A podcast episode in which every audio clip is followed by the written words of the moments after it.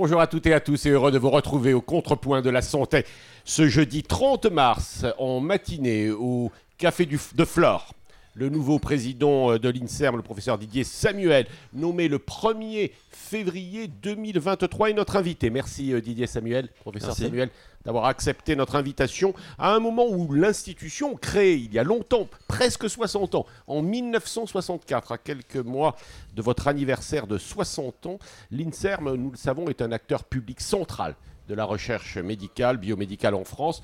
1200 équipes de scientifiques, 13 000 experts sollicités, 300 laboratoires, 1 milliard de budget ou de chiffre d'affaires. Ces travaux concernent plusieurs grands secteurs. La cancérologie, évidemment, l'immunologie, les neurosciences, la biologie cellulaire, la génétique notamment. Alors, il y a euh, d'abord euh, beaucoup de choses que vous faites, de belles choses, mais il y a aussi des difficultés que plusieurs rapports, mais même vous, dans les auditions euh, parlementaires que vous avez euh, vécues ou subies, je ne sais pas en tout cas, que vous avez faites, euh, vous l'avez signalé, ainsi que la Cour des comptes, ainsi que le think tank, un rapport du think tank écrit, je crois, par Alain Fischer de Terra Nova. On a vraiment l'impression d'un long déclin de la recherche biomédicale française par rapport à une concurrence mondiale évidemment très, très vive et qui apparaît peut-être plus perceptible au grand public depuis la crise sanitaire. Nous savons que vous avez été le président de la conférence des doyens de médecine, conférence nationale des doyens de médecine. Vous êtes un professeur d'hépatologie à l'université Paris-Saclay. Vous avez été actif à Bicêtre, hein, c'est cela?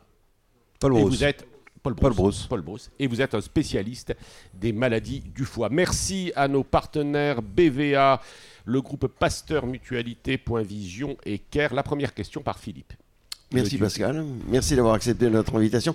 Euh, en effet, la Cour des comptes a publié un rapport euh, au vitriol, un peu pour en janvier dernier, donc juste avant votre arrivée, pour, en quelque sorte un, cadeau de, bienvenue. La Cour des comptes considère tout simplement, ouvrez les guillemets, qu'une euh, évolution radicale de l'INSERM est nécessaire. Face à la pléthore des organismes de recherche, les magistrats de la Cour des comptes déplorent d'abord que ni le ministère de la Recherche, ni l'INSERM lui-même n'ait dit qu'il fallait et désigner l'INSERM comme chef de file de la recherche en France, ce qui entraîne une perte d'énergie, dispersion des financements. Rien que ça. Donc, ma première question, quelle, quelle est votre feuille de route Quelle est votre mission? Est-ce que vous devez réformer de fond en comble l'INSERM et, et redorer un peu son blason? Alors, je ne parlerai pas de, de, rapport au vitriol. C'est un rapport qui est euh, précis, qui est une très bonne synthèse, euh, qui pointe des, forces et des faiblesses. Euh, les forces, la Cour des comptes reconnaît que l'INSERM est un très gros publiant, un des premiers en Europe, avec un niveau de publication, un impact des publications dans le top 5 et top 1% qui est très élevé. Donc, et a aussi euh, reconnaît aussi que l'INSERM choisit ses chercheurs sur des critères d'excellence, et donc euh, il y, a- il y a des points très positifs. Par contre, J'aurais dû commencer par là. Bah C'est oui. vrai. par contre, euh, il y a en effet des points négatifs qui sont pointés, qui sont liés d'une part à la, je dirais à la, disons un désinvestissement en recherche pendant plusieurs années euh, en France, euh, pendant une bonne quinzaine d'années, euh, jusqu'à ces deux trois dernières années, et puis euh, aussi, euh, c'est vrai aussi à une dispersion des forces.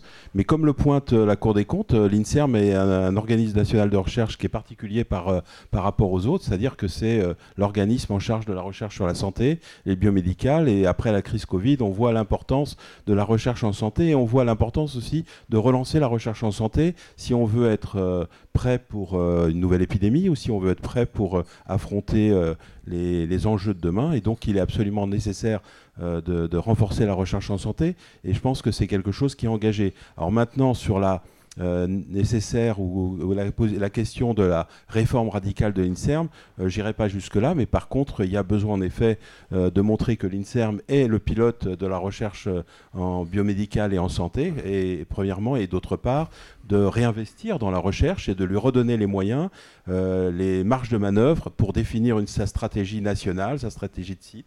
Mais alors, Et- sur, quoi, sur quoi vous allez vous appuyer? C'est quoi vos, vos- votre mission, vos leviers d'action Parce que c'est vrai qu'on a l'impression quand même, l'INSERM c'est formidable, ça a 60 ans, euh, mais quand même, il y a quelques difficultés. Il y a toujours des difficultés. Euh, je pense qu'on est dans un environnement plus favorable quand même depuis euh, la crise Covid, un petit peu avant même. premièrement, la, loi de programmation de la recherche est quand même un refinancement de la recherche et un réinvestissement de la recherche. Et pour la première fois, enfin depuis 2-3 ans, le budget de l'INSERM a augmenté. Hein. il était inférieur à un milliard d'euros, il est maintenant à 1 milliard 150 millions d'euros. Donc il y a quand même une augmentation. Ce sont des, augmentations de quel, de quel niveau à peu près bah, euh, Cette année, c'est 7% euh, par rapport à l'année dernière. Et donc, euh, il y a un vrai refinancement, il y a une vraie possibilité. On va en parler, mais les chercheurs disent que c'est notoirement insuffisant? Ah mais c'est comme le Ségur de la santé, on rattrape pas le retard de 15 ans en, en, une fois, et donc il faut, c'est un début. Et donc il faut continuer. Didier Samuel, c'est quand même, c'est vrai que quand on regarde la réalité de ce que font les chercheurs, ce que vous faites, il y a de, grandes choses. Pour autant, euh, c'est quand même une conception peut-être de la recherche très particulière, très française d'ailleurs. Vous avez 60 ans, les EPST, hein, ces grands de structures de recherche. Il y a aussi une concurrence quand on regarde avec d'autres euh, structures, le CNRS évidemment, l'INRIA, etc. Et puis les universités. Vous connaissez bien les universités. Hein Donc, euh, dans le fond, on voit bien qu'il y a quand même peut-être des phénomènes d'abord structurels très particuliers à notre pays et puis des formes de concurrence. Qu'est-ce que vous répondez à cela? Je ne parlerai pas de concurrence, hein, et justement, il faut, euh, il faut travailler en synergie. Euh, pour moi, l'INSERM, premièrement, il y a deux choses. Il y a d'une part la politique nationale, et l'INSERM est le seul organisme qui peut avoir une vision nationale, ce que je pense ne peuvent pas avoir une université qui est, euh, par définition, locale ou loco-régionale. Par contre, il y a des politiques de site, et ces politiques de site doivent être faites avec les universités pour la médecine aussi avec les CHU, mais il doit y avoir une coordination et un travail avec les universités. Surtout que le, je dirais le, panorama de, de, l'enseignement supérieur et de la recherche en France a changé avec des universités qui se sont renforcées, des universités qui ont euh, des niveaux de recherche euh, très importants. Je viens de Paris-Saclay, qui est une université qui s'est considérablement renforcée. Et donc, euh, ce sont des, maintenant des partenaires, et, des, vrais partenaires avec qui on, on met en place des stratégies de recherche au niveau des unités de recherche et au niveau des sites. Et vis-à-vis du CNRS euh, et les autres euh, CEA, j'ai dit INRIA, mais il y a CEA surtout. Justement, Pascal, c'est important cette question parce que la Cour des comptes, toujours la Cour des comptes, euh, suggère, préconise même, vous n'êtes pas tout à fait d'accord, de carrément fusionner avec une partie du, CNRS ou de confier la recherche aux universités, comme dit Pascal que vous connaissez bien, l'INSEM étant le financeur. Alors est-ce que ces deux possibilités vous paraissent complètement incongrues? Oui. Euh, Carrément. Non, je pense. Euh, bon, d'abord, le CNRS, c'est un organisme de recherche qui est euh, beaucoup plus large que l'INSERM, avec une partie SHS, des départements de mathématiques, physique, qui ne sont pas directement dans la santé. Il y a une petite partie du CNRS qui est là qui pourrait être fusionnée avec l'INSERM. Enfin, qui est une partie en effet où il y a de la recherche en, biomédical, parfois un peu plus d'amont, mais il y a, c'est vrai, une, je dirais, un, interface, une interface assez importante entre l'INSERM et cette partie du, du CNRS qui s'appelle l'INSB. Et d'ailleurs, il y a quasiment autant de chercheurs INSERM dans les unités CNRS du, du l'INSB que de chercheurs euh, CNRS dans les unités INSERM. Donc il y a, hmm. euh, je dirais, euh, je parlerai d'interface. Maintenant, pour les autres organismes, ils ont euh, des missions qui sont euh, clairement différentes. L'INRIA est un organisme en charge des mathématiques. Euh, L'INRA est un, organisme en charge de, l'agriculture. Alors il y a des interfaces bien sûr avec le microbiote notamment, mais et, le CEA est en charge de l'énergie et de l'énergie atomique. Donc on est sur des, thématiques différentes. Par contre, ce qui est vrai, c'est que la recherche en santé, la recherche en biomédical de 2023 et, des années qui viennent, elle a changé par rapport à ce que c'était avant. Et maintenant, il faut en effet se tourner quand même vers beaucoup plus d'interdisciplinarité, euh, travailler avec les ingénieurs, avec les mathématiciens, avec les biophysiciens. Et, ça, c'est l'intelligence artificielle, ça, c'est l'évolution actuelle. Je voudrais revenir sur quelques sujets un peu techniques, mais euh, dans l'université, on dit euh, que le fonctionnement de la recherche est mal calé. il y a des contestations quand on écoute ou qu'on lit euh, les documents sur la recherche, les rapports que j'évoquais, les mairies, ça marche pas bien. Vous avez vous-même évoqué ces unités euh, mixtes de recherche, que tout ça est assez compliqué. Euh, on voit bien que à Vison, il faut que vous nous reprécisiez les choses. Mais enfin, je crois que je crois que c'est vous-même dans votre audition qui euh, pointez à Vison, disons ça fonctionne pas très très très bien. Euh, Faites-nous un petit point là-dessus parce que c'est assez technique, mais enfin évacuons toutes ces questions. L'aspect technique, c'est que l'INSERM a ce qu'on appelle des unités mixtes de recherche, qui sont donc des laboratoires. Ces laboratoires pour l'INSERM sont toujours mixtes, c'est-à-dire qu'il y a deux tutelles, et il y a toujours une tutelle université et INSERM, donc qui sont qui donnent une dotation financière à, leurs unités, ce qu'on appelle les UMR. L'INSERM a aussi, euh, tutelle aussi avec les CHU euh, de centres d'investigation clinique, et l'INSERM a aussi ce qu'on appelle des unités de service qui sont en fait des plateformes, et donc euh, qui servent à, à plusieurs unités. Donc la structuration de l'INSERM est faite essentiellement via ces unités mixtes de recherche, et presque toujours, ou quasiment toujours, en coordination avec l'université. Et donc je reviens sur l'aspect coordination avec l'université qui est très important. L'autre point que, avisant, que pour ceux qui ne connaissent pas, avisant est une alliance entre les différents organismes, donc euh, INSERM, CNRS, INRIA, etc., CEA et université. Mais cette alliance actuellement, euh, je dirais, euh, manque d'efficacité.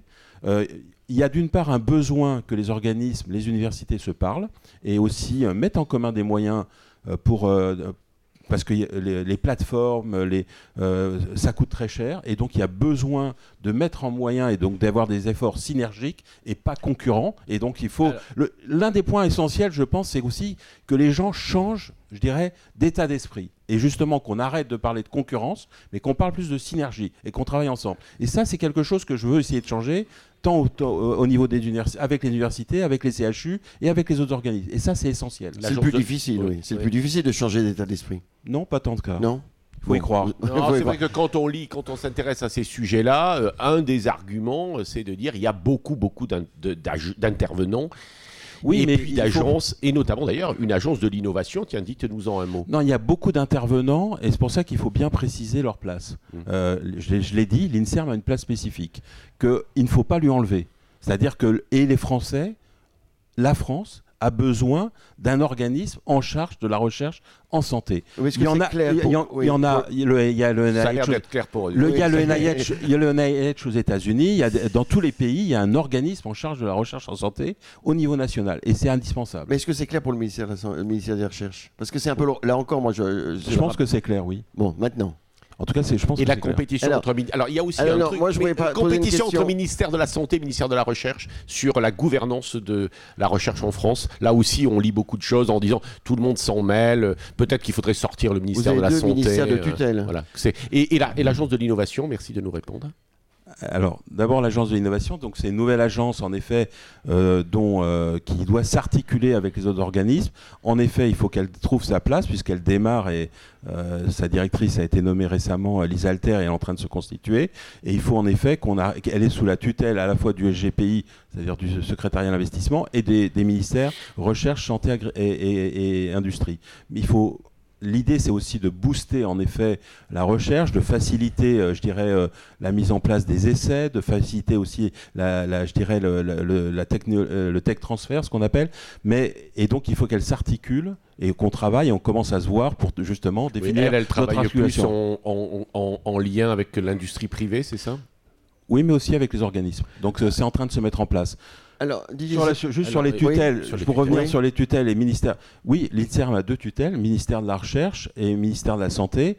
Euh, actuellement, euh, je ne parlerai pas de concurrence, mais je dirais qu'il y a euh, pour le ministère de la Santé un besoin de redéfinir sa place en recherche et probablement d'intensifier euh, son soutien financier à la recherche. Oui. Voilà, c'est dit. C'est important. Euh, le, Covid, quand même, a frappé les esprits. Euh, et ce qui a frappé l'opinion des professionnels de santé, comme du grand public, c'est que la France n'a pas trouvé de vaccin.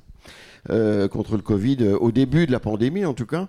Euh, alors à l'époque, les recherches ont été très, très nombreuses, trop nombreuses, sans coordination, dit-on, ce qui a rendu difficile le, recrutement de patients. Il y avait plein de petits essais, mais qui n'ont pas abouti.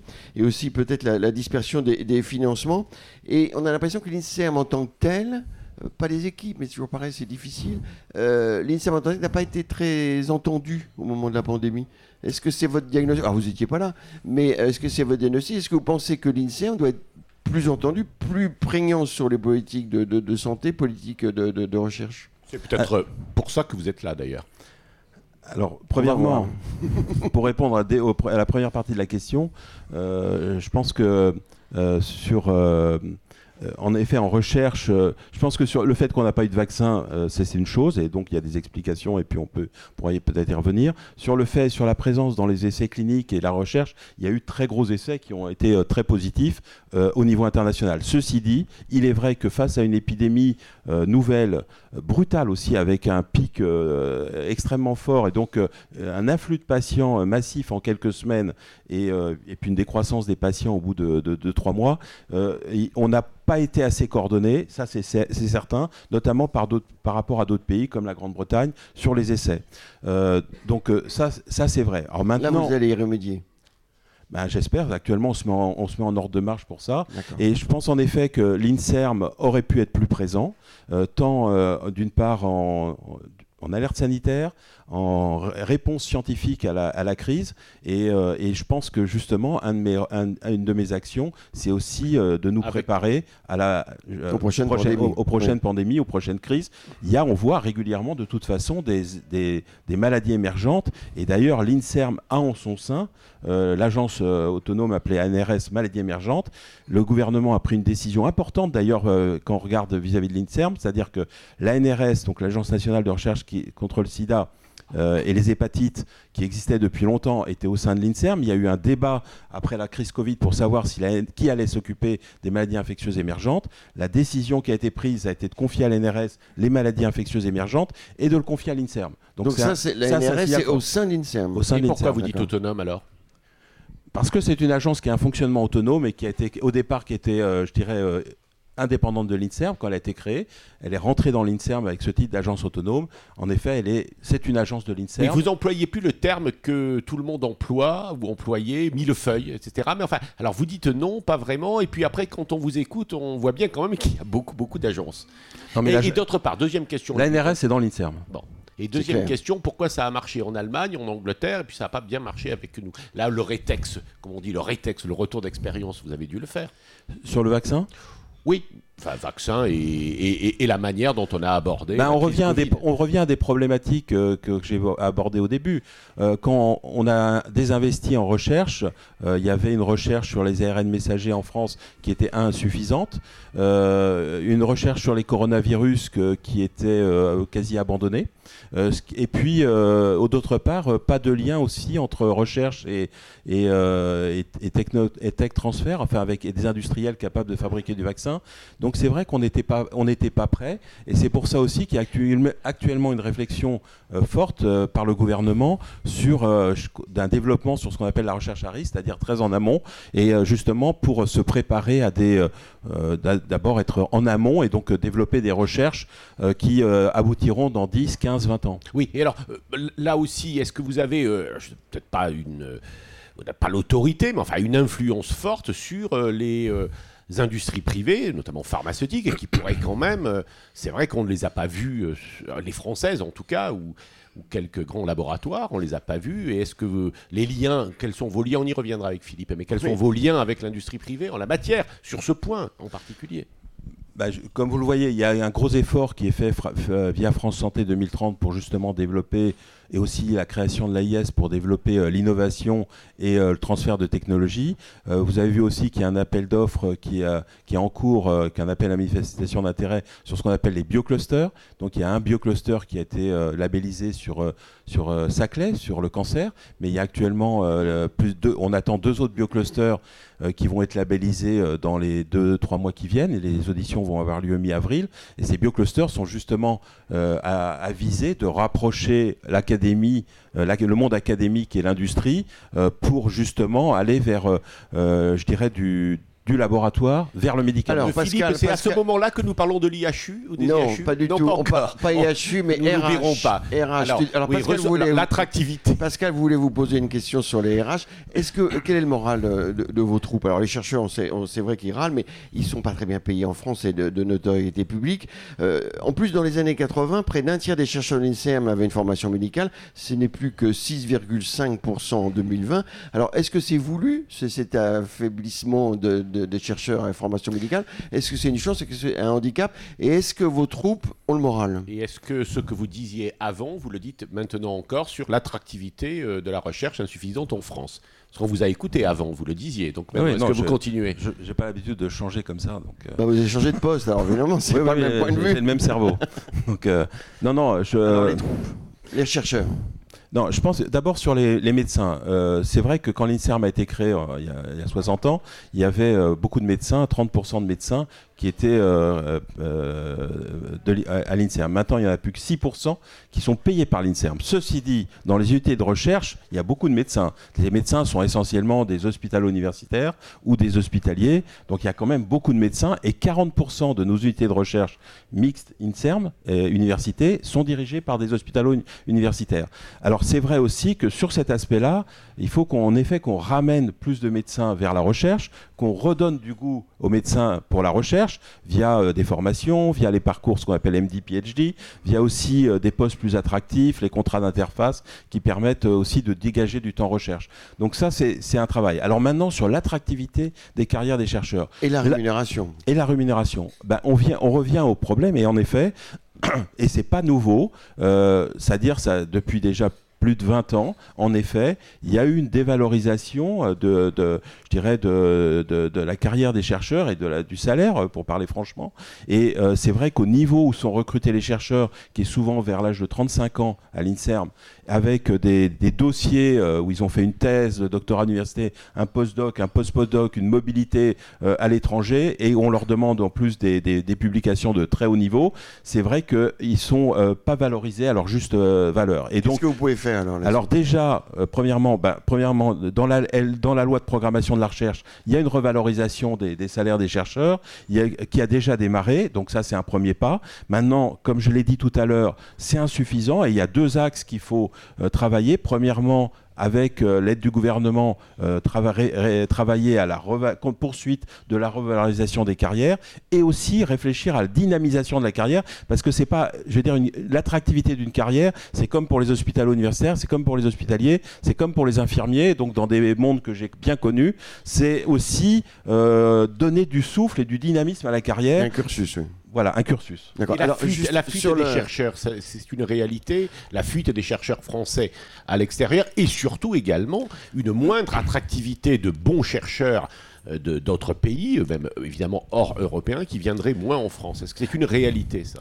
Alors ça a été une réalité et actuellement on est en train de, de, travailler à inverser la tendance. On a créé via la LPR euh, donc il y a la loi de programmation de la recherche, les chers professeurs juniors, qui sont euh, donc des, moyens de vraiment de flécher des postes et d'attirer euh, des, jeunes de niveau directeur de recherche, futurs directeurs de recherche dans les unités de recherche, aussi dans les universités, hein, puisqu'il y a des chers professeurs juniors dans les universités, il y a des chers professeurs juniors à l'INSERM et au CNRS, et ça c'est un nouveau moyen de recrutement, et on voit d'ailleurs que le profil des recrutements est différent, avec des, des chercheurs qui viennent de l'étranger qui reviennent dans nos unités, et on va aussi essayer d'aller vers aussi des chaires d'excellence et qui sont déjà en place dans certaines universités, c'est-à-dire attirer même des, des, top Philippe va vous poser des questions sur les priorités. Exactement. Bravo. Euh, est-ce qu'il faut, est-ce que vous considérez qu'il faut resserrer les, priorités de, de l'INSERM? Alors c'est vrai qu'on est frappé par la diversité des thèmes. C'est un peu les, communiqués de presse que, vous avez fait ces derniers temps. vous, vous, parlez de transmission du virus de Zika et de la dengue, le rôle clé du gène dans la tuberculose, cannabis euh, et, et, sommeil, vaccin intranasal dans la coqueluche, température extrême et grossesse père, congé et dépression postpartum, oui, vous avez l'esprit très large, euh, le cerveau des procrastinateurs. Alors, est-ce que il faut resserrer un peu les priorités euh, Est-ce que vous pouvez d'abord Ou est-ce que les chercheurs étant indépendants par nature, est-ce que c'est possible Quelle est votre vision sur les thèmes de recherche Et puis aussi, Pascal, sur la recherche fondamentale, vous en avez un petit peu parlé, et la recherche appliquée, comment vous faites la, la part des choses? Permettez-moi de, souhaiter que l'INSERM continue sur les procrastinateurs. Philippe... Euh, non, mais... on a besoin. Pascal Non, mais la, bien. le- le- la santé, c'est vaste. C'est pour ça que l'INSERM a besoin de, de- de moyens. De, et la recherche en santé, c'est vaste. Et tout est important. hein, il faut, euh, mais par contre, en effet, il faut définir des priorités. C'est aussi euh, l'état, l'esprit, euh, par exemple, des programmes d'équipement prioritaires euh, en, en recherche, c'est-à-dire les PEPR. L'INSERM en pilote 6 et donc sur la psychiatrie, sur, les- sur la biothérapie, sur, sur la santé des femmes. Par exemple, le PEPR santé des femmes essaye de va essayer de répondre à des problématiques euh, extrêmement actuelles comme l'infertilité, l'endométriose, Euh, la, psychiatrie. on, souhaite avoir euh, euh, un PEPR sur sur le exposome et santé, donc euh, euh, l'environnement et la santé. On a donc, euh, on développe donc le numérique en santé. Donc on a, on a défini des priorités et on est en train d'en soumettre d'autres au gouvernement. Et donc pour définir des priorités, mais l'Inserm doit, doit être présent quand même sur les grands axes. et ces axes sont divers. En effet, il y a les neurosciences, la cardio, il y a, il y a D'accord, donc, la donc santé. vous allez resserrer un peu les priorités, enfin vous allez... pro- Il y a toujours des priorités. Voilà, et entre recherche appliquée et recherche fondamentale, c'est quoi la part? Si on peut le calculer. Non, euh, il n'y a pas de part et je vous dirai pas de, chiffres, mais euh, tout est important. La recherche fondamentale est extrêmement importante pour arriver à de la recherche appliquée. Et euh, bah, si je, vais, me permets de donner des exemples. Si vous n'avez pas travaillé sur l'ARN messager pendant 10 à 15 ans, savoir comment le couper, savoir comment fa- fabriquer des protéines à partir de l'ARN messager, si vous ne savez pas comment pouvoir l'injecter chez l'homme, si vous ne savez pas comment il peut produire des, de- des anticorps chez l'homme, tout ça, ça prend du temps et vous n'arrivez pas à faire le vaccin. De même que si dans l'autre sens, en virologie, vous n'êtes pas capable de, de, de- de- de démembrer euh, comment euh, le coronavirus, le Covid euh, fonctionne, comment, euh, quel est le, comment il se replie. Et pure perte, attendez, parfois. comment, attendez, comment le rôle de, je finis, comment Oui. le, le rôle de, la protéine spike permet d'entrer sur tel récepteur dans la cellule. Si vous n'avez pas compris ça, vous êtes comme un aveugle et donc vous avez besoin de cette recherche d'amont qui vous permet ensuite de, de dire, je, avec euh, ma technologie ARN, je vais pouvoir fa- fa- fabriquer des protéines, mais quelle protéine? L'anti-S, c'est-à-dire l'anti-spike qui va bloquer la protéine euh, de surface du Covid pour l'empêcher de rentrer dans la cellule. C'est donc à partir de toute cette recherche d'amont que vous arrivez à, des thérapies appliquées. Ce qu'on n'a pas fait. Non, ce qui a été fait, pas par la France, mais ce qui a été fait. voilà. Oui. Et en pure perte, mais c'est intéressant parce que, parce que en pure perte Pas- à un moment, parce que pendant des années, on pensait que ça marcherait pas l'ARN messager. Depuis Jacques Monod, hein, il y a déjà quelques temps, avec son prix Nobel avec ses collègues. Euh, do- donc c'est investir. Là, on se dit ça marche pas, mais il faut continuer. C'est ça. C'est ce qu'on appelle la recherche d'amont et il faut pas avoir peur. On ne sait pas toujours où ça va, mais par exemple, je vais vous donner un autre exemple. Euh, il y a euh, une vingtaine d'années, ont été découverts les ARN interférents, euh, c'est-à-dire et, et- et- et maintenant, on voit apparaître des médicaments ARN interférents dans des maladies comme la neuropathie amyloïde héréditaire, dans les maladies comme le déficit en alpha-antitrypsine, des médicaments. Et qui aurait dit qu'il y aurait eu des médicaments il y a 15 ans ou 20 ans? Quelques chercheurs qui y croyaient, et c'est ça qu'il faut qu'on en- encourage. Bonne transition, euh, vos rapports avec euh, l'industrie euh, privée, hein, qui est essentielle, avec oh, là aussi, bon, j'ouvre un peu les portes déjà ouvertes, mais l'idée que bah, nous on fait de la recherche et puis que c'est le privé aux États-Unis, pour faire court, qui fait les médicaments. Et notamment, vous l'avez un petit peu évoqué avec ces bioclusters, mais vous voudriez bien revenir euh, là-dessus. Non, je, regrette que ce soit fait qu'aux États-Unis, par exemple. Moi, je suis un hépatologue et je l'ai déjà dit euh, 20 fois. euh, euh, les, les- je veux dire, euh, j'ai- j'ai lutté contre l'hépatite C. L'hépatite C, euh, c'est euh, la compréhension du virus hépatite C, c'est une recherche académique mondiale et la France était très bien, très bien placée dans cette recherche. Cependant, 100% des médicaments étaient d'origine américaine. Donc, ce qu'il faut changer, en effet, c'est ça. Alors, Inserm a une filiale qui s'appelle Inserm Transfer, donc qui travaille à valoriser les recherches. Et d'ailleurs, il y a plusieurs médicaments et plusieurs sociétés issues de la valorisation de re- brevets Inserm qui ont été euh, valorisés à, plus de 100 millions d'euros et vendus. Et donc, euh, il a, ça commence à porter ses fruits.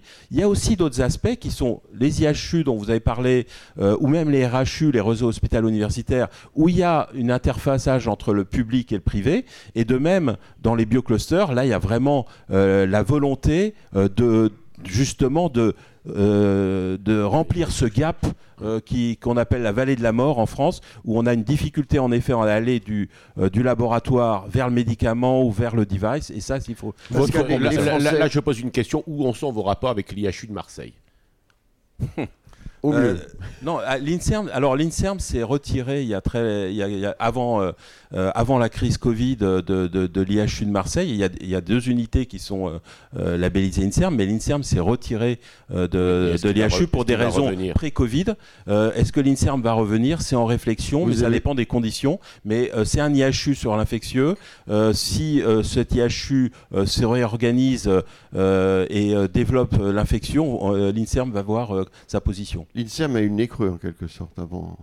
L'INSERM et le CNRS se sont retirés, euh, je crois, en 2017 et 2018 de l'IHU de Il ne faut pas que l'on oublie d'interroger Didier Samuel sur euh, les jumeaux numériques, On va y arriver, on va y arriver. Alors, on, a, on fait un sondage chaque, chaque, mois avec euh, BVA, donc c'est Renaud qui va nous donner les résultats du sondage qui a été réalisé en collaboration avec avec la Fondation de l'Avenir. Alors là, c'est même plus que ça, puisque alors je vais essayer de suppléer euh, Odile Pexeto qui n'a pas pu être avec nous ce, matin, mais en fait, c'est la Fondation de l'Avenir qui a fait un, baromètre avec BVA, euh, et là, ils en sont à la deuxième édition et qui nous autorise euh, bien gentiment à, faire état de ce baromètre qui est intéressant et en écho à ce que déjà aux premiers échanges. Euh, je vais revenir dans, deux secondes sur l'image. Euh, ce baromètre, là, on va parler uniquement du, comparatif entre la, la, vision des Français et la vision des médecins sur euh, la recherche médicale, donc au-delà de l'INSERM. la première chose à noter, c'est qu'il y a un quasi-alignement entre l'avis des Français et l'avis des médecins. il y a quelques priorités qui s'inversent, mais sinon, les, les, médecins sont bien des Français première chose qui frappe quand même, c'est que et inversement, première chose, euh, la recherche médicale conserve une bonne image, même si elle fléchit. Alors pour les Français de moins 3 points et pour les médecins de moins de 7 points, donc les, médecins sont plus sévères avec la recherche médicale, euh, mais reste à un très bon niveau. La recherche a une bonne image à 75% pour les Français et à 77% pour les médecins. La, la deuxième chose, euh, c'est la vision euh, de la qui pilote ou qui fait la recherche. C'est en gros, la recherche est publique et le financement est privé dans la, vision des Français et des médecins. Euh, pour les Français, ce sont les laboratoires publics et en 1 à 83% qui, qui, qui tirent la recherche médicale et en 2 les laboratoires privés de l'industrie. Euh, pour les médecins, euh, c'est euh, à peu près la même chose, en tout cas dans l'ordre, et c'est à 85% les publics et à 84% les laboratoires privés. Mais le financement dans la vision des Français est à, pour eux, 73% d'entre eux considèrent que c'est le financement privé qui prime. Euh, les médecins, euh, eux, euh, identifient le financement des laboratoires pharmaceutiques à 94%. Et l'État vient pour les, deux catégories en troisième position, 71% pour les Français et 72% pour les médecins. Aujourd'hui, ça, c'est la vision d'aujourd'hui. Et pour demain, pour demain eh bien, les Français sont plutôt optimistes sur la, recherche médicale. à 67% d'entre eux considèrent que la, l'avenir de la recherche médicale en France est plutôt bonne, même si euh, par rapport à la première vague, euh, c'est 6 points de moins quand même. J'imagine que la crise Covid est passée par là et l'absence de vaccins français n'a euh, pas fait du bien. pour les médecins, c'est à 67%, donc ils sont alignés. après cet avenir positif, comment le voit-il? En termes de, de, domaine de recherche, médecins et français voient le traitement des maladies euh, la prévention en santé et les sciences de l'environnement comme trio de tête dans les thématiques, avec une nuance euh, importante. Et c'est là où on voit le, travail pédagogique qui a, été fait auprès de la communauté médicale euh, commence à porter. C'est que autant les Français considèrent à 58% que c'est les traitements des maladies qui doivent faire l'objet de recherche en priorité, les médecins, eux, sont passés sur la prévention en santé en premier, et en, second, ils voient les traitements des maladies. La, troisième qui baisse, par contre, assez fortement, c'est la science de l'environnement. Euh, en termes de maladies, euh, là aussi, le trio tête est le même pour les Français et les médecins. nous avons les maladies neurologiques, les cancers et les maladies infectieuses.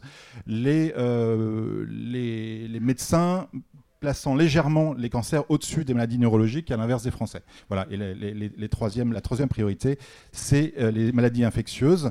Euh, ensuite, sur la méthode et sur euh, l'environnement du chercheur, médecins et Français se retrouvent parfaitement et sont quasiment au, même pourcentage.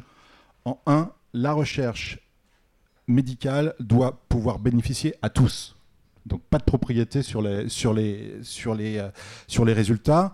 Euh, en tout cas, il faut que ça soit très ouvert. Et la deuxième, le deuxième élément très important, c'est que les chercheurs doivent être indépendants. Vous en avez parlé tout à l'heure. Et je pense que ça, ça rejoint, ça rejoint la, la, la, la thématique du pilotage de la recherche, j'imagine. Et le dernier point qui est, qui est important et là qui est en hausse, là il n'y a pas de, de baisse du tout, à la fois français mais aussi médecins considèrent que l'expérience patient euh, doit être publicité dans, la, recherche médicale. Donc le patient vraiment a un rôle, et c'est très important puisque euh, les Français euh, sont favorables à 95%, tandis que les médecins le sont à 86%, donc c'est un mouvement très fort. Réaction bah, premièrement, la recherche a une bonne image, hein, ça c'est quand même satisfaisant. Euh, je pense qu'il y a besoin quand même euh, d'augmenter la visibilité euh, de l'INSERM et de la recherche aussi, l'importance de la recherche auprès du public. Et ça, c'est un travail très important et qu'il ne faut pas ménager. sur la dernière partie, qui est l'implication des patients, justement, j'avais découvert à l'ANRS, quand il y a une quinzaine d'années, l'importance de, des associations de patients, justement, dans la réflexion sur les traitements, sur les protocoles thérapeutique. Et je pense que c'est quelque chose, enfin c'est quelque chose sur lequel on doit être très attentif et qu'on doit développer euh, l'association aux patients. Euh, moi, pour moi, il y, y, a un credo très important, c'est euh, le lien entre qualité de la médecine et qualité de la recherche. Je, je pense qu'on ne fait pas de la bonne médecine s'il n'y a pas de la bonne recherche médicale. Et ça, c'est quelque chose que c'est un message extrêmement important qu'il faut faire passer non seulement au, public, mais aussi aux médecins. Et, c'est pour ça qu'il faut redonner aux médecins euh, le goût et l'importance de la recherche, parce que voir des patients en permanence euh, sans, se poser de questions, c'est là où on tombe dans la routine et on, ne progresse pas. Pour progresser, il faut réfléchir, se poser des questions, avoir du temps pour ça, euh, et le lien entre qualité de la médecine en, France et qualité de la recherche, pour moi, il est indissoluble. C'est pour ça que j'insiste sur le, rôle très important du travail en commun université, INSERM et CHU. Alors justement, ça fait une bonne transition parce que... Euh, juste, important à préciser, ce baromètre, vous pouvez le trouver sur, la, sur le site de la Fondation L'Avenir, bien sûr, et il est plus large. Il y, a des, il y a des aspects assez intéressants sur la comparaison avec d'autres métiers, où là, l'alignement entre français et professionnels de santé est, est moins important. On le diffusera aussi à travers la veille. Nous voulons vous interroger sur les euh, questions de financement et en particulier, vous l'avez évoqué. Non, juste sur, le, sur votre souhait de, de, faire travailler tout le monde ensemble. Euh, vous souhaitez renforcer les liens, vous l'avez dit, entre, et vous venez de, le rappeler, entre les hôpitaux, l'INSERM, les universités, et aussi avec les ingénieurs et les spécialistes de l'intelligence artificielle, la simulation, les jumeaux numériques. Comment, comment vous allez procéder? Parce que là aussi, c'est compliqué. Est-ce que c'est enclenché? Est-ce qu'il faut franchement accélérer? Quels sont vos leviers d'action? Ah, c'est enclenché, il faut accélérer, sur, en tout cas sur les, l'interface euh, université, INSERM et, CHU, euh, c'est enclenché, déjà c'est enclenché, euh, et j'ai souhaité donner une impulsion forte à, cela.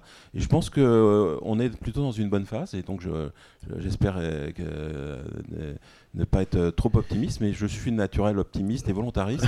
donc ça c'est... prolonger d'ailleurs, vous, vous dites Didier Samuel, enfin en tout cas vous avez même euh, publié, enfin l'INSERM a publié un livre là dont je reparlerai euh, sur les fake news, mais euh, c'est vrai que aujourd'hui, à nouveau, dans le débat public, c'est absolument essentiel d'écouter, comme vous l'avez dit, les citoyens. L'intelligence artificielle, on commence à avoir des craintes. Il y a 200, je crois, ou 130 euh, grandes personnalités de l'intelligence artificielle qui alertent. Il y a aussi effectivement ces jumeaux numériques un peu terrorisants, mais enfin, il paraît qu'on peut en attendre beaucoup. Euh, chat, GPT, c'est pas mal, mais c'est quand même effectivement des sources de crainte. Euh, comment, comment, sur quoi vous travaillez sur ces sujets Comment vous les abordez surtout?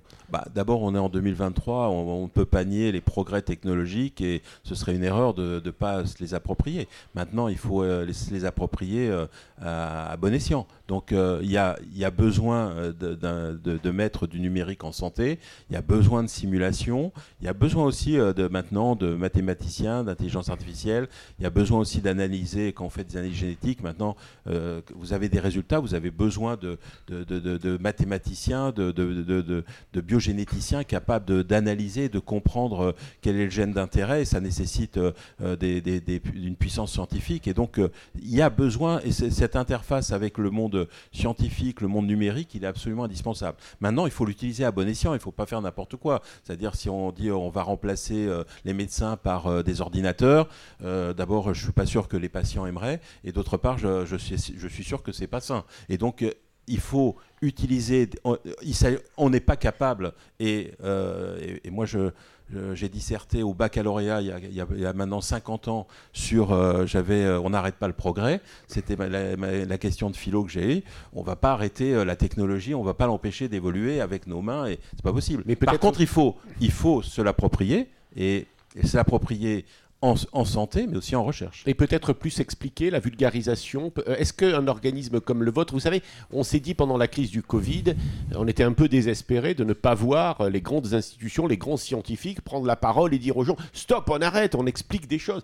Est-ce que là, c'est aussi un objectif, une priorité pour vous, qui êtes à la tête maintenant d'un organisme de recherche reconnu? Bah, Je pense qu'il faut vulgariser la science, c'est euh, très important. Et d'ailleurs, il y a une, dirais, une, appétence hein, maintenant des, Français et, des, et, du public pour, euh, pour comprendre euh, la science, comprendre la médecine. Il faut la vulgariser, mais en effet, il faut la vulgariser euh, bien. Et donc, il ne faut pas dire n'importe quoi. Il ne faut pas céder aux tentatives, je dirais, de surmédiatisation. Et il faut rester sur, sur les bases de, ces connaissances.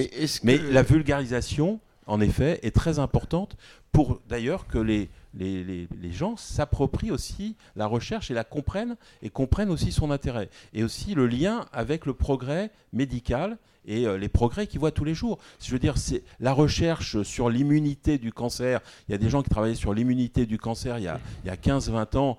Euh, on les regardait un peu comme ça. Maintenant, vous avez des traitements qui sont des immunothérapies, un changement à 100% des traitements par rapport à la chimiothérapie.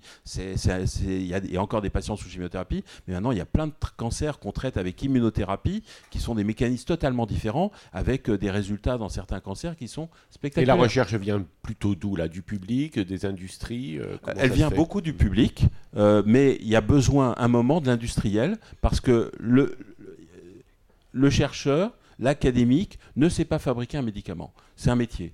Donc il faut bien qu'on comprenne ça.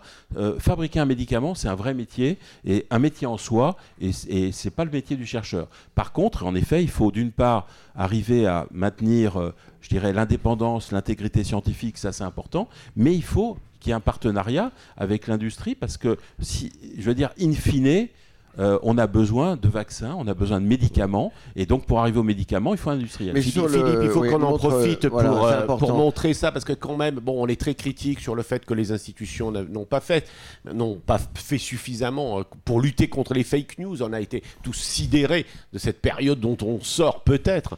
Euh, avec à la fois euh, des scientifiques qui expliquent peu, ou certains médecins qui expliquent tout et n'importe quoi.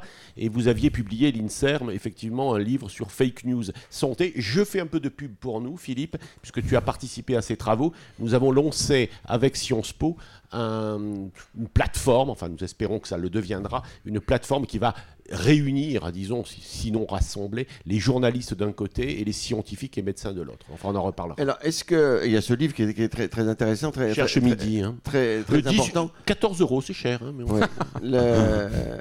Est-ce que, est-ce que faut financer la recherche. Est-ce que l'INSERM doit, est-ce que doit jouer donc quand même un rôle plus important dans, l'opinion publique pour faire passer toutes ces, toutes ces informations?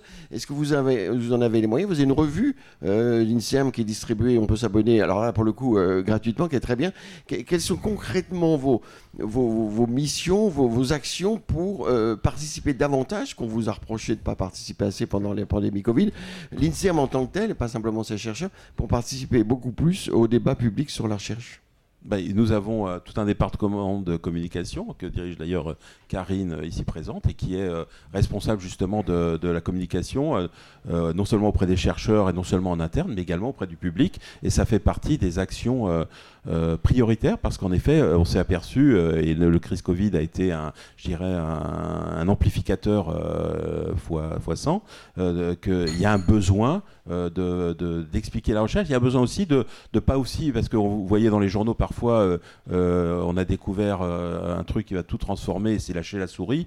Je veux dire, il faut aussi savoir doser l'information mm. et pas tomber aussi dans, dans l'excès, mais il est très important en effet de, de, de, de, faire ce travail de communication auprès, des, auprès des médecins, auprès des scientifiques, auprès du public. Alors, alors Jean-François Delfercy, Pascal était là, il assistait à, à, ce, à, ce, débat. Et alors, lui, il dit l'innovation, l'innovation c'est bien, mais il ne faut pas oublier l'éthique du soin et l'éthique de la recherche. Est-ce qu'au sein de l'INSERM, vous avez cette dimension-là et comment, comment vous l'abordez? Bah, Nous avons un département éthique, et nous avons un comité d'éthique et nous avons un département éthique. Et en effet, il y a une éthique de la recherche qui doit être respectée. Euh, s'il n'y a pas d'éthique, il n'y a pas de bonne recherche. Désolé de, de reparler d'argent et un peu, un peu gros sous. On va parler un peu financement. Vous l'avez un tout petit peu évoqué. Il y a eu la loi de programmation de la recherche de 2021. On a dit que c'était pas mal, mais enfin c'était peut-être insuffisant. Une augmentation quand même de votre budget de l'ICEM, vous l'avez dit tout à l'heure, de 7%. Donc euh, quelques, malgré tout, exercices déficitaires de votre organisation entre 2015 et 2019. Quelle marge de manœuvre avec vous? Vous avez évoqué les RHU, les projets de... Tout ça, comment ça va se financer? Non, je dirais que, euh, premièrement, euh, je souhaite que, bien sûr, que le budget de l'INSERM continue à augmenter. Donc, euh, ça, c'est clair. Et qu'on continue à, financer et, d'autre part, à dégager aussi des marges stratégiques de manœuvre, ce qui avait été souligné d'ailleurs par la Cour des comptes, c'est-à-dire le, besoin pour l'INSERM d'avoir plus de marge pour définir ses priorités stratégiques et, mettre le paquet sur différents types de recherches. Et donc, ça fait partie de mon travail. Et donc, les actuellement, euh, les RHU, les IHU, euh, c'est un financement via ce qu'on appelle les programmes d'investissement d'avenir et, donc le PIA et actuellement France Santé 2030. Donc France, euh, si vous voulez, vous avez deux sources actuellement de, je dirais, de financement actuellement qui sont apparues. Il y a la LPR, qui est la loi de programmation de la recherche, mais vous avez en plus le volet santé de France 2030 et dedans ce volet santé c'est 7 milliards et demi d'euros. Et dedans euh, vous, il y avait euh, le soutien aux cohortes euh, le soutien aux biobanques le soutien la création des IHU la création des bioclusters l'appel d'offres RHU et réseau hospital universitaire. Donc le financement est là. Mais aussi les IHU les RHU ont besoin aussi et doivent aussi montrer leur capacité d'autofinancement avec l'industrie. On en est où sur les nouveaux IHU qui devraient naître? Là, on n'a pas des nouvelles, mais pas de nouvelles récentes. Pas de nouvelles récentes. Euh, alors, à votre avis? J'ai pas. Euh, y a, on attend. Contrepoint là, on pourrait savoir. Non, non, on attend 6 euh, IHU labellisés. y a, actuellement, c'est la troisième vague IHU. Il y a eu une première vague en 2010-2011 où il y a eu 6 IHU labellisés. Il y a une deuxième vague il y, a, il y a 5 ans où il y en a eu un seul. Et là, il est annoncé en théorie 6 IHU. Ça va dépendre euh, du jury et, des résultats. Pour l'instant, on n'a pas encore les, résultats et on attend les résultats dans les prochaines semaines, à tout prochain mois. Et il y a des IHU qui sont délabellisés. Euh, y a, alors, il n'y a, a, pas d'IHU délabellisé, mais il y a des IHU euh, pour lesquels il y a des discussions euh, sur la gouvernance. Mmh. Et actuellement, aucun IHU n'est délabellisé, mais il va y avoir une réévaluation des IHU, notamment première vague, entre fin 2023 et 2024, pour savoir s'ils sont ah, refinancés et, donc relabellisés ou pas. Donc Parce qu'il y en a au moins trois qui dysfonctionnent hein, quand même sur les. Indépendamment de Marseille. Mmh. Il y a, disons, il y a des problèmes de gouvernance chez, voilà, chez Troyes. Et il y en a, par contre, euh, euh, je, dirais aussi, euh, il y a des IHU qui sont absolument emblématiques en termes de qualité scientifique et aussi de, puissance de recherche que, ce, que le label IHU leur a donné. Et donc, c'est pas anodin pour la qualité de la recherche en France. Ça reste un bon outil, l'IHU. En tout cas, ceux qui réussissent, c'est des outils magnifiques. D'accord. Alors, les questions LinkedIn que va nous retransmettre, une question ou deux LinkedIn que va nous retransmettre Renaud Degas.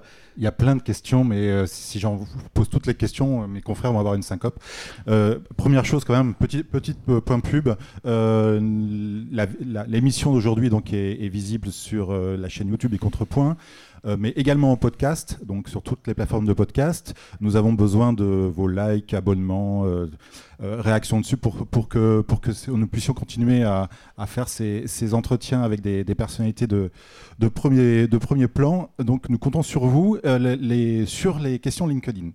je vais, m'arrêter sur deux. La première, on l'a vu dans le, sondage, la question de la prévention. qu'est-ce que qu'est-ce que qu'est la, la recherche en prévention? Peut-être, je pense que ça, c'est la première question. Et je vous poser tout de suite la deuxième, comme ça vous aurez les deux. Vous êtes habitué avec Pascal, il y a toujours deux questions. les, Est-ce que là, il y a une, une relation, un lien assez fort entre la recherche médicale et les professionnels de, santé de terrain, de premier recours? Et euh, si oui, sinon, en que faut-il faire? Quelle, est la bonne relation avec ces professionnels de santé? Avec moi, il y en a trois. Hein. Thèse, antithèse, synthèse. Oui, c'est Sciences Po. Alors, la, prévention. Donc, la prévention, euh, bien sûr, c'est très important et ça doit être renforcé. Euh, je donne des exemples. Par exemple, l'INSERM a piloté, euh, il y a une cohorte qui s'appelle Nutrinet Santé et qui a juste l'impact de l'alimentation la, de sur la santé.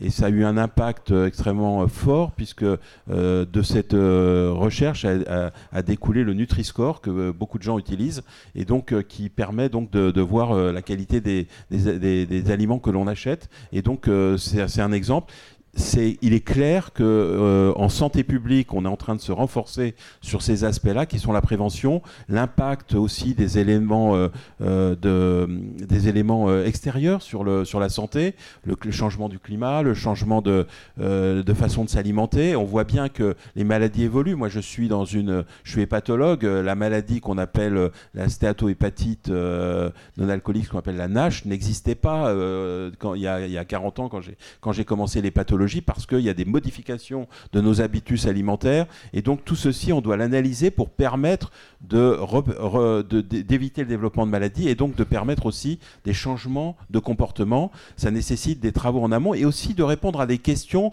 Pourquoi tel cancer est beaucoup plus fréquent? Pourquoi euh, telle maladie est beaucoup plus fréquente? Et de revenir en arrière en disant euh, qu'est-ce qui a changé pour que cette maladie devienne beaucoup plus fréquente qu'elle ne l'était il y a 15 ou 20 ans ou 30 ans ou 40 ans? Donc ça, c'est des, c'est des questions importantes. Alors sur le deuxième aspect, qui est, euh, je dirais, la recherche qu'on appelle en soins primaires et la recherche aussi en médecine générale, ça, c'est vraiment un axe qu'on doit développer et qui a été euh, sous-développé.